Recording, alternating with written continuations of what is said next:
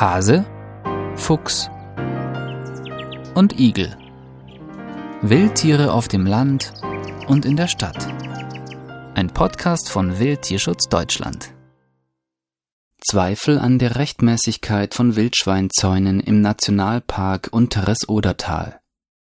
Auf Basis erster Ergebnisse rechtlicher Überprüfungen zum Bau von Schutzzäunen im Nationalpark Unteres Odertal ergeben sich Verdachtsmomente hinsichtlich strafbarer Handlungen durch den Landkreis Uckermark. Offensichtlich wurden seitens des Landkreises Allgemeinverfügungen zum Bau von Zäunen rechtswidrig erlassen nach dem Bundesnaturschutzgesetz ist es zwingend erforderlich zu prüfen, welche Auswirkungen derart gravierende Eingriffe in den einzigartigen Auen-Nationalpark Unteres Odertal mit seiner nach Anhang II geschützten Pflanzen- und Tierwelt hat.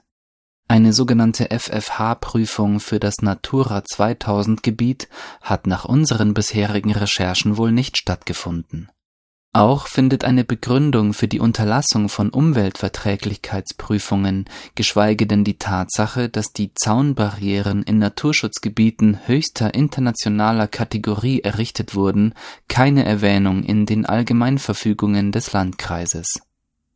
Derweil wird wohl weiteres Tierleid an den Zäunen billigend in Kauf genommen Bisher getroffene Maßnahmen ermöglichen es Tieren kaum, dem Hochwasser in den Flutungspoldern des Nationalparks zu entkommen.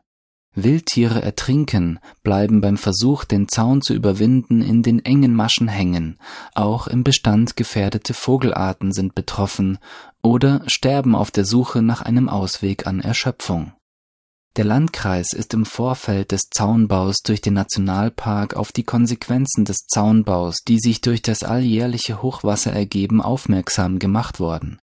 Dazu wurde auch ein Vorschlag zu einem alternativen Zaunverlauf unterbreitet, aber vom Landkreis nicht umgesetzt.